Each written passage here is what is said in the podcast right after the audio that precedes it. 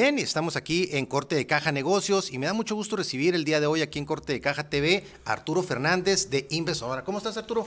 ¿Qué tal? Eh? Muy buenas tardes, muchas gracias por la invitación y un saludo para tu auditorio. Muchísimas gracias, Arturo, por aquí, por acompañarnos nuevamente aquí en Corte de Caja TV. Ya hemos anteriormente platicado con Arturo. Bueno, Arturo es ajonjolito, los moles, anda por todos lados en, en, pues en todas las actividades relacionadas con el sector económico, principalmente empresarial además de su perfil, pues netamente económico, financiero, de mercadotecnia también, recuerdo ahí de la Universidad de Arizona. también Arturo pues tiene pues ya amplia trayectoria en el mundo empresarial, en diferentes giros, también exdirigente empresarial, en este caso de Coparmex, y pues bueno, siempre pendiente de, pues de alguna otra forma de vincularse con el sector productivo empresarial de Sonora. Y en ese sentido, Arturo ha estado desarrollando recientemente, haciendo mucho ruido últimamente ahí, Arturo, con los temas relacionados con lo que sería la promoción y fundación de Sonora Invest. Entonces, un, un proyecto que entiendo que tiene que ver con el tema de desarrollo económico de Sonora, que busca incentivar el tema de captación de, de, inversiones para el Estado de Sonora, el promover las ventajas de Sonora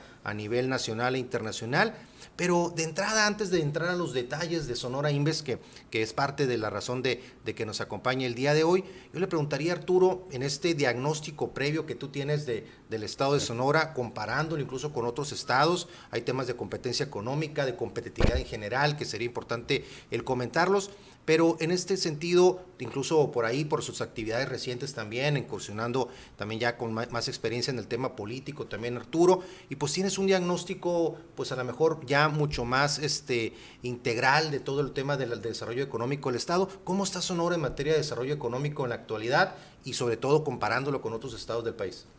Sí, bueno, muchas gracias eh, por la pregunta y muchas gracias por la invitación también. Y fíjate que, mm, bueno, sí hemos ido haciendo un diagnóstico porque es muy importante validar lo que nos da la impresión. Es decir, hemos estado eh, viendo el desarrollo que se da en otras ciudades, en otros estados, pero es muy difícil notar el, el desarrollo en la ciudad en la que nosotros nos encontramos o en el estado, porque aquí es donde, donde vivimos, aquí es donde residimos y lo vemos a diario. Eh, entonces, no es lo mismo cuando viajamos a otra ciudad a la que no habíamos ido en cinco años de repente y pues vamos y nos da la impresión de que, de que pegó un salto. Entonces, tienes que darte a la tarea de validar estadísticamente que efectivamente lo que te da la impresión que estás viendo, efectivamente es una, es una realidad desde el punto de vista numérico y estadístico. Entonces, nos dimos a la tarea a, de ver eh, una serie de indicadores, crecimiento poblacional, crecimiento del Producto Interno Bruto, exportaciones, eh, integración nacional, complejidad económica. Y este último es un, es un indicador muy importante. La complejidad económica depende de cuántas cosas diferentes haga tu economía y qué tan complejas son las cosas que estás haciendo dentro de tu, de tu mismo ecosistema productivo. Eh, y ahí es donde nos fuimos dando cuenta de que si hay un rezago, si hay algunos estados, Nuevo León, por ejemplo, es el, el que tiene el índice de complejidad económica más elevada, el que tiene una integración nacional más elevado, el que tiene eh, un valor de las exportaciones de participación en, en la industria de manufactura eh, más alto. Y bueno, la siguiente pregunta es, bueno, ¿qué es lo que hay que hacer? ¿no? A final de cuentas, el objetivo final de explorar y de ver qué es lo que está pasando, de validar estadísticamente y de hacer todo este ejercicio, pues es llegar a una serie de decisiones y una serie de acciones a emprender. Eh, si nada más, si solamente nos quedamos en la etapa de, de la investigación o del saber por saber, pues pudiera calificar como morbo, ¿no? Es decir, saber por saber, pues no, no nos lleva a, nada productivo. Entonces, aquí la idea es eh, ir identificando cuáles son las mejores prácticas en desarrollo económico para ir posicionándonos como un destino cada vez más competitivo, para irnos eh, integrando las cadenas de suministro, ir fortaleciendo la industria y el empresariado local. Y entonces ahí es donde hemos ido encontrando pues estos, digamos, puntos relevantes, estos puntos importantes que, exacto, y sobre todo de lo que hay que hacer, es decir, cuáles son las diferencias en la estrategia que se ha seguido, qué es lo que ha salido bien y qué es lo que ha salido mal. Eh, uno de los puntos más importantes que hemos identificado es la relevancia del empresario local, es decir, le prestamos mucha atención a la inversión pública, le prestamos mucha inversión a la inversión extranjera, a la inversión nacional, pero la más valiosa, la más importante, es la que hace el empresario local. El empresario local no solamente invierte, sino que reinvierte en la localidad contrata talento localmente, busca proveedores localmente, gasta localmente y se involucra en la sociedad civil, se involucra en temas de seguridad, de medio ambiente, de pavimentación, este, participa en estos ejercicios mediáticos, ¿no?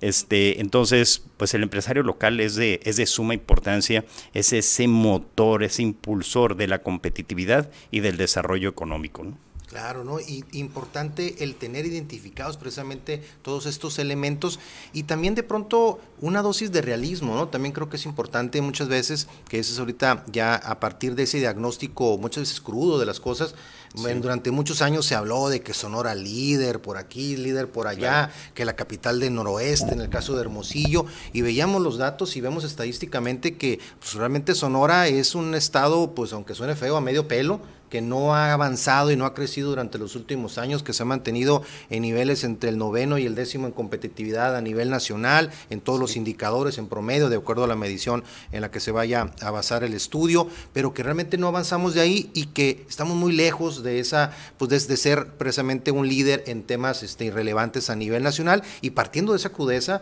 de decir, oye, la capital del noreste, bueno, vemos cuando vemos Culiacán teniendo un desarrollo amplísimo, cuando vemos Chihuahua, cómo está teniendo pues una, pues un crecimiento impresionante en los últimos años, Tijuana ni se diga. Entonces, en ese sentido, importante de pronto ese dato de crudeza en las cosas para saber dónde estamos y a dónde queremos aspirar, como lo platicas. Y creo que ahí es lo relevante, que ahorita vamos a entrarle a los detalles con Arturo. Vamos a una pausa, regresamos aquí a Corte de Caja Negocios. Regresamos aquí a Corte de Caja Negocios, estamos platicando con Arturo Fernández de Inves Sonora y estamos retomando el tema precisamente de cómo, cómo volver a ser este, un Sonora competitivo realmente a nivel nacional, el buscar ser líderes en diferentes segmentos del, de la economía y de los negocios a nivel nacional y por qué no incluso internacional, cómo, cómo teniendo esta dosis de realismo que ahorita comentábamos antes de la pausa para partir, a partir de ahí cómo lograr realmente regresar a esos niveles de competencia económica contra otros estados, el teniendo con el, ejemplo que tú pones de Nuevo León, que es un ejemplo excelente, otros estados como Jalisco, Baja California aquí pegadito a nosotros, y otros, y otros más, este, cómo regresar a, empezar a competir realmente como estado, ¿qué es lo que necesitaría Sonora? Sí, exactamente. Fíjate que, que, yo creo que un ejercicio muy importante que tenemos que hacer es ir identificando los cuellos de botella para el desarrollo económico. Nos estamos dando cuenta en este momento que, por ejemplo, en Nogales, pues hay un desabasto de mano de obra, o por lo menos en, la, en el reclutamiento de personal. Eh, hay un reclamo, bueno, hay, un, hay una queja pues respecto a la dificultad que están experimentando para, para reclutar personal. Eh, ahí el cuello de botella no es la disponibilidad de metros cuadrados de nave industrial, no es la promoción, hay suficiente demanda, pero, pero es muy difícil, eh, si no es que es imposible, eh, seguir creciendo si no tienes disponibilidad de, de mano de obra calificada. Ya nos vamos, si nos vamos más al sur, si venimos aquí a Hermosillo, en Hermosillo no estamos teniendo todavía ese problema.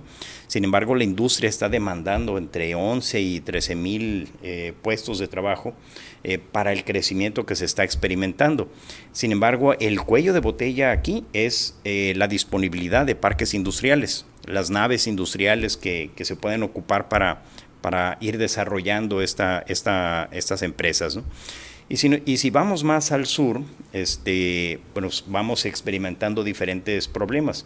Eh, también en Ciudad Obregón están teniendo el problema de la disponibilidad de metros cuadrados, pero eh, tienen más disponibilidad de agua y tienen más disponibilidad de, mano de obra calificada. Entonces, eh, pudiera ser la siguiente alternativa después del 2023, si es que no logramos resolver aquí en Hermosillo eh, este problema de, disponibilidad de, mano de obra y de metros cuadrados, pues pudiera ir migrando el problema más hacia el sur. Entonces es ir de manera sistemática anticipando los problemas que vamos a, enfrentar.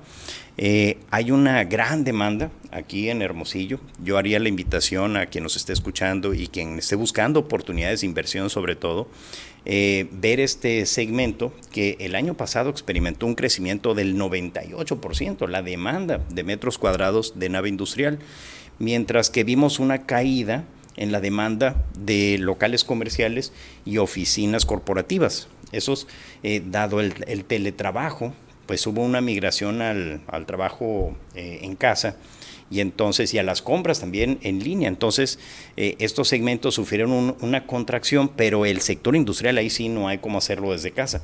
Ahí tienes que ir a una nave industrial, tienes que ir a una, a una ubicación y hacer el trabajo en una línea de producción. Y que se aceleró en el tema de la pandemia, ¿no? O sea, como bien comentas, que básicamente, pues lo pronto la disponibilidad de metros cuadrados en el tema comercial, pues se amplió, se, se, desocuparon muchísimos negocios y muchos locales, pero en el tema, por ejemplo, reconstrucción residencial, lo hemos visto aquí en Corte Caja Bienes Raíces, pues incrementó, ¿no? En destinos como San Carlos principalmente, e, e, de manera importante. Los fraccionamientos campestres, aumentó, se disparó la demanda en destinos como San Carlos, en playas, también en, ubicaciones distantes ¿no? de, un centro urbano.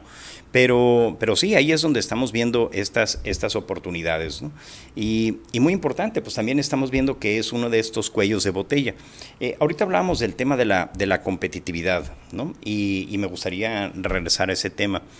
Eh, tenemos eh, una, serie de retos, ¿no? Está el índice de competitividad estatal, que Sonora, como bien comentabas, está en el lugar número 9. El problema no es que estemos en el lugar número 9, porque no es un mal lugar. 9 de 32, bueno, pues está, está bien, ¿no? O suena bien el problema es que llevamos 20 años, hace 20 años estábamos en el lugar número 9, ¿no? Guanajuato pasó del 2000, en el 2008 estaba en el lugar número 21 y ahora está en el lugar número 17. Si, si vemos a Coahuila, estaba en el lugar número 13, ahora está en el lugar número 4. Eh, Sinaloa hace tres años está en el lugar número 14, ahora está en el lugar número 7. Caso de éxito, claro. Exacto. Y, nosotros pues estamos oscilando alrededor del lugar número 9.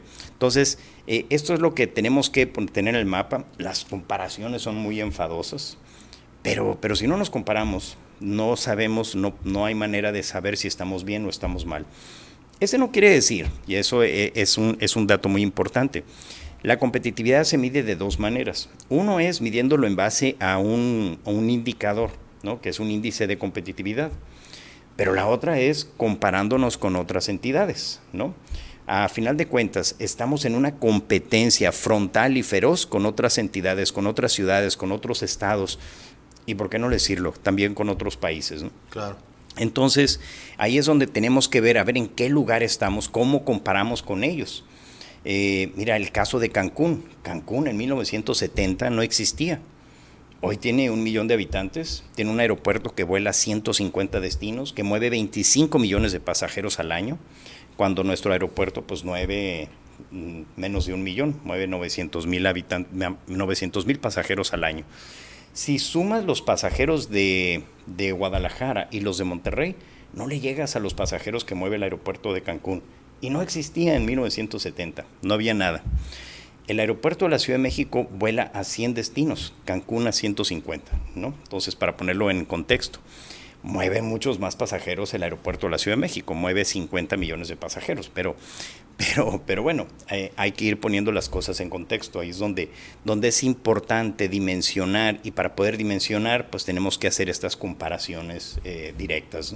Comparaciones odiosas, dirían algunos, pero importantes y estratégicas que, para, para, poder realmente superar y dar un paso adelante, que es, la, que es lo realmente lo que se busca. En ese sentido, ahorita regresando de este, este corte, vamos a platicar ya entonces, una vez teniendo ese diagnóstico, teniendo esa claridad de cómo poder este, buscar ser nuevamente competitivo a Sonora. El camino que en este caso Arturo Fernández y un grupo de empresarios que lo están apoyando, pues buscan es a través en este caso de una agencia, vamos a llamarle así, de desarrollo económico, este, seguir un modelo en este caso de, desarrollo desde este, ya, ya de muchos años de experiencia desde los Estados Unidos, también con casos de éxito en el caso de México. Y vamos a platicar precisamente cómo viene, qué integra este modelo que él trae en mente para implementar aquí en el estado de Sonora y sobre todo también, pues hay ejercicios anteriores como antecedentes que vale la pena también tomar a la mejor algunos aspectos positivos de algunos de estos este, ejemplos anteriores. Así que vamos a una pausa y regresamos aquí a Corte de Caja Negocios.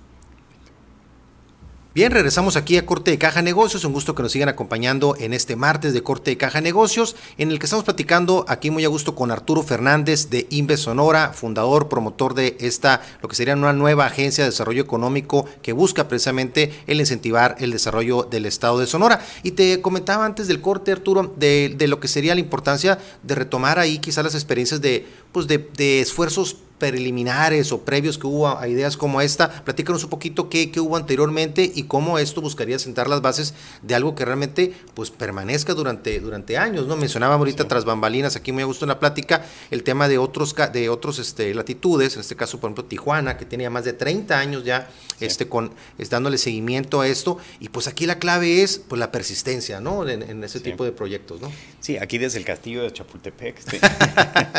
Exactamente. Sí, este, efectivamente el, lo que hemos, dentro de lo que hemos ido explorando, eh, es, son estas entidades y es parte de lo que hemos descubierto del modelo de desarrollo económico. Eh, tenemos que que entender que es un trabajo conjunto entre eh, autoridades, entre entidades gubernamentales y las entidades privadas. Hay cosas que solo el gobierno puede hacer, hay cosas que solo la iniciativa privada puede hacer y cuando se combinan los dos esfuerzos, cuando se combinan estas dos fórmulas, es cuando logras un modelo, uno de los modelos más exitosos.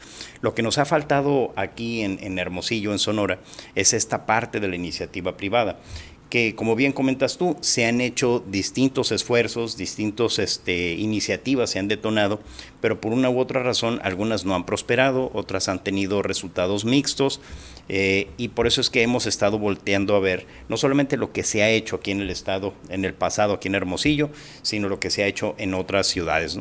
Y, y hemos encontrado estas figuras, las EDCs, las EDCs, que en Estados Unidos es una figura estándar de desarrollo económico. Dice, eh, significa Corporación de Desarrollo Económico, ¿no? Economic Development Corporation, ¿no? Esas las, las siglas, eso es lo que significa.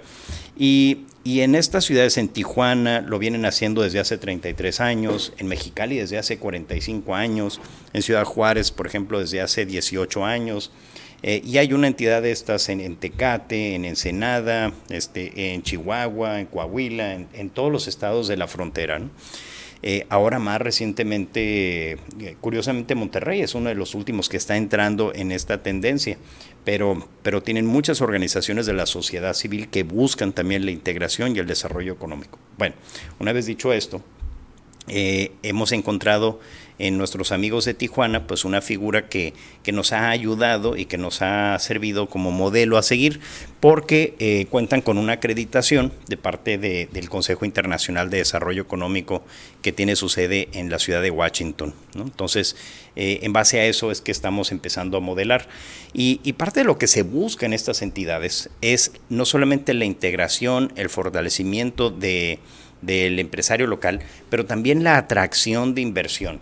Es decir, tenemos que participar en los foros internacionales, en los foros nacionales, porque Jesús, si, si no estamos en las listas, si no estamos en el mapa, pues nadie nos va a encontrar.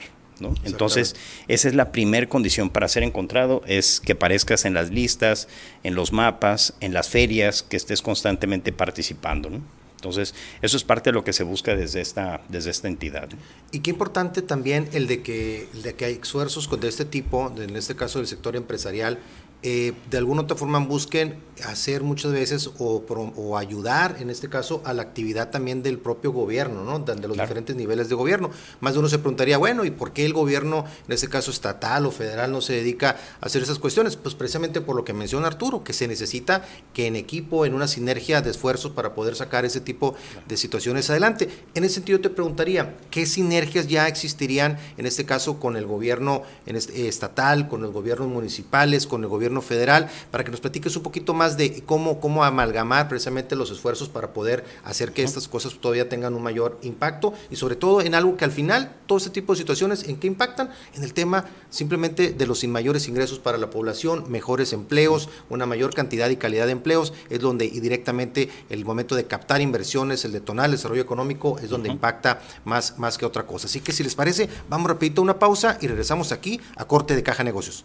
Bien, regresamos aquí a Corte de Caja Negocios, un gusto que nos siga acompañando. El tiempo se nos va volando y antes que Arturo se nos vaya aquí hay que aprovechar el comentar sobre esos aspectos tan relevantes que tienen que ver con el desarrollo de nuestro estado. Y te comentaba antes, te preguntaba antes del corte, este Arturo, el tema de que la vinculación que se tiene, además de con otros organismos, de bueno, de otros niveles de gobierno, que sería importante el conocer cómo pudiera funcionar esta interacción con ellos, también de pronto a lo mejor más de uno preguntaría, bueno, pues si ya existen otros organismos, la Coparmex, en la que tú fuiste fuiste incluso presidente y otros organismos en los que los empresarios participan, si de alguna u otra manera esto pues viene precisamente a aportar un granito de arena adicional, como claramente sería, pero más de uno que preguntaría, bueno, ¿y, y cómo se puede hacer una sinergia con estas organizaciones, organismos ya existentes, ¿no?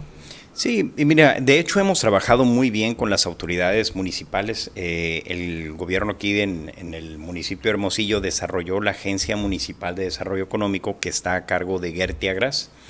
Eh, y a través de ellos hemos tenido una, hemos hecho una mancuerna muy, muy buena, mucha comunicación, mucha coordinación este, precisamente reuniendo información, que, el tema de la información, las plataformas electrónicas son, son sumamente importantes. Y, bueno, pues ahí, ahí hemos eh, trabajado muy bien. Eh, también hemos buscado una coordinación con la Secretaría de Economía. Este, y, bueno, pues ahí, ahí se está trabajando también en, desarrollar ese vínculo. Eh, ya en una etapa más, más adelante, a nosotros nos gustaría firmar convenios de colaboración estableciendo claramente en blanco y negro las condiciones o los alcances de esta coordinación con, las autoridades. Eh, precisamente para hacer ese complemento que, que, que estas entidades pueden ser para, para las bueno, para las organizaciones gubernamentales. Y en el caso de los organismos empresariales ya existentes, ¿cuál sería la vinculación con ellos o cómo podrían trabajar este, de manera conjunta? Sí, pues hay, hay temas que, en los que coincidimos. Eh, hay coincidencias y hay otros temas en los que, son de la especialidad de algunos de estos organismos empresariales. Hay que recordar que pues, eh, los organismos empresariales tradicionales fueron creados en un momento en el que esto era lo que había que hacer. Entonces están diseñados precisamente para atender ese, esas necesidades. Eh, los organismos empresariales las cámaras de, comercio, la, Cámara de la Construcción, la Cámara de Comercio, la, eh, pues eh, están especializadas en segmentos, eh, en segmentos muy específicos. Esta es una organización transversal pues, que atiende a, una amplia gama de, de empresas pero está orientada al desarrollo económico, a la atracción de inversión y a lograr un soft landing, ¿no? Por así decirlo, de estas inversiones extranjeras, nacionales y locales. ¿no? Pero algo muy importante que yo creo que tenemos que hacer desde esta entidad, Jesús, es desarrollar o promover grandes proyectos de inversión, los famosos megaproyectos. ¿no? Mira, hemos visto en otras ciudades, por ejemplo en Chihuahua, hicieron el Distrito 1. El Distrito 1 es un proyecto inmobiliario de gran calado construido en 40 hectáreas eh, me tocó ir a visitar Guatemala, visitamos dos megaproyectos. Uno, un proyecto industrial que es enorme, es muy grande, 1.5 millones de metros cuadrados de, nave industrial, o sea, son 150, más o menos 150 hectáreas de, nave industrial de piso, ¿no? Eh, a 70 kilómetros de Guatemala, que incluye una ciudad, centros comerciales, centros culturales, incluso su propia cementera, ¿no? Para proporcionar el, eh, para dotar de, cemento al proyecto de construcción. Y otro megaproyecto que se llama Ciudad Cayalá, que nos tocó conocer, un gran proyecto inmobiliario con decenas, si no es que cientos de edificios, eh, dentro de la ciudad de, Guatemala, ¿no? una ciudad aparte. Entonces, estos proyectos no se hacen o no los hace una empresa o un empresario solo. Es donde tenemos que ir buscando este este, participación colaborativa de, de, parte de los empresarios locales para ir identificando estas oportunidades e irlas desarrollando, e empujar constantemente los límites de la competitividad e irnos volviendo cada vez más atractivos para, para el talento y la inversión. Claro, ¿no? Y ahí es donde vemos hacia dónde podría llegar ¿no? a una, un esfuerzo como este que están ustedes está haciendo cuando se ven ese tipo de, situaciones. Y en el caso de Sonora, pues el que muchos de estos megaproyectos que tú mencionas, que de alguna otra forma, pues estén basados en necesidades muchas veces reales del, de, la, de cada uno de los municipios y la vocación de algunos municipios, ¿no? Hablamos muchas veces ah, en, el, en programas anteriores del tema, por ejemplo, en el tema turístico, de, de pronto de explotar la vocación turística del Estado, pues que suena con mucho sentido, tiene lógica, pero que de pronto pues este, tenemos que partir pues de temas tan básicos como infraestructura, ¿no? Entonces vemos ahí de que de pronto ahí en, en, ese tipo de situaciones Sonora tiene mucho por hacer desde cuestiones tan básicas como el agua, ¿no? No sé qué, qué, opinas ahí desde algo tan básico como eso. Sí, sí, definitivamente ese es uno, ese va a ser uno de los grandes retos, ¿no? Uno de esos cuellos de botella. Pero somos un destino idóneo para el turismo médico, por ejemplo. ¿no? A ver, eh, yo veo cuatro grandes áreas. Este, tenemos minería, ¿no? El 90% de la, de, la, de, la, de la proveeduría del sector minero está aquí, en Hermosillo. Eh, tenemos un sector agroindustrial sumamente importante. Digo, por ponerte un ejemplo, el 93% de la uva de todo el país se produce aquí, en, se siembra, se, se cosecha aquí en, en Sonora. Eh, tenemos un sector industrial muy importante, ¿no? con las, el sector manufacturero de, precisión aeroespacial, automotriz, biomédico, electrónico, etcétera, ¿no? Eh, y, el, y, el, turístico, ¿no? que ese es, también es, tenemos un enorme potencial. Tenemos 1.200 kilómetros de, de, litoral. De litoral ¿no? Tenemos eh, múltiples puertos, cercanía con California, con Nuevo México, con Arizona, con Texas, este, o sea, el, potencial es enorme, pero, pero sí falta que desarrollemos más infraestructura. Eh, aquí en el estado de Sonora tenemos 17 mil habitaciones de hotel, por ejemplo, mientras que en la Riviera Maya pues hay más de 90 mil. ¿no? Entonces, digo, ya sé que las comparaciones son odiosas, pero, pero pues es importante poner en contexto. Sí, pero, pero para poner en contexto son necesarias, ¿no? Para dimensionar qué tan grande es el, esta diferencia, ¿no? Pero también el potencial que hay. Por supuesto, sí, importante. Pues Arturo, pues enhorabuena por este esfuerzo que estás este, realizando, por este Inves Sonora y el esfuerzo que estás este, encabezando tú y otros empresarios importantes que, que, lo importante es que los motive el bienestar de Sonora, ¿no? Eso yo creo que es muy importante y, y, yo diría que, que, parte ya de esta, de esta etapa en la que ustedes están gestando esta, este esfuerzo, pues que finalmente se consolide con apoyos este, de, de parte de otros organismos empresariales, de parte de otros empresarios que quieran involucrarse en este proyecto. La idea es de que, que quienes conozcan de, de, esta, de, este, de este nuevo proyecto, pues puedan empezar a aglutinarse, puedan empezar a acercar, en este caso Arturo Fernández, se lo puede ubicar en sus redes sociales, créame que anda en todos lados, así que lo va a ubicar muy rápido y que pueda tener ahí la posibilidad de, participar en una, iniciativa empresarial como esta que realmente busca el, pues, el buscar, como comenta él, llevar a Sonora pues a una, una etapa este, de mucho mayor avance, progreso y de competitividad, que es lo más importante. Vamos a estar muy pendientes, Arturo, de los avances en este proyecto. Este, sabemos que están ahí gestando ya los, los últimos flecos ahí legales y todo este tipo de temas para que pueda esto seguir caminando ya de manera formal. Ya ha habido eventos ya este, que, han sido preparativos ¿no? de, todo el lanzamiento de esto, pero vamos a estar muy pendientes de los, de los avances de este proyecto para estar informando aquí en Corte de Caja Negocios sobre todos esos avances y pues bueno, obviamente vamos a seguir invitando a Arturo porque créanme que hay muchos temas que podemos platicar con él. Así es, pues muchas gracias. Arturo, muchísimas gracias por acompañarnos aquí en Corte de Caja. hombre, muchas gracias por la invitación y un saludo para tu auditorio. Muchísimas gracias Arturo y bueno, vamos nosotros a una pausa aquí en Corte de Caja y vamos a regresar con el tema de Corte de Caja Bienes Raíces con oportunidades inmobiliarias ahí muy interesantes, también en plazas nuevas como Saltillo, Coahuila y también, como siempre, también el enlace hasta San Carlos con propiedades ahí en San Carlos y en Guaymas. Vamos a una pausa y regresamos a Corte de Caja TV.